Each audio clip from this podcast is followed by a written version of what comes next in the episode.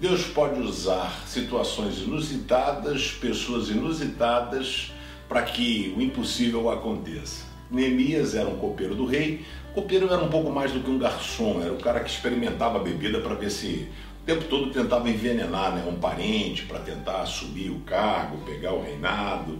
E aí ele estava muito triste porque o irmão dele, Hanani, veio de Jerusalém e as muralhas estavam destruídas. E aí o povo ficava vulnerável, os inimigos entravam, atacavam, roubavam as coisas deles.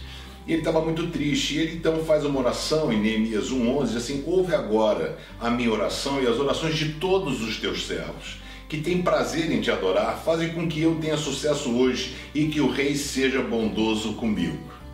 E diz: Nesse tempo eu era encarregado de servir o vinho do rei. Neemias então ele entra, a tristeza ela é indisfarçável, né?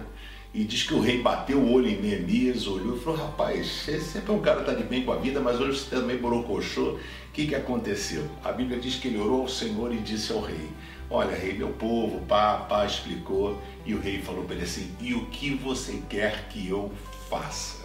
Neemias foi usado por Deus para voltar, encorajar a rapaziada e em 52 dias reconstruírem os muros de proteção. Sabe, Deus tem projetos para a sua vida. Talvez você seja uma muralha esburacada, né? Tem dado tanta facilidade para o diabo brincar com a sua vida. Talvez precisa que Neemias possa fechar essa brecha, né? Mas quem vai fechar não é Neemias, não. Jesus fechou a brecha lá na cruz do Calvário. Mas você precisa autorizar e permitir que Jesus governe a sua vida. Faça isso, que vai ser relax aí o seu caminhar. Obrigado aí pelo seu carinho, se inscreve no canal, dá um joinha e compartilha com a galera. Obrigado.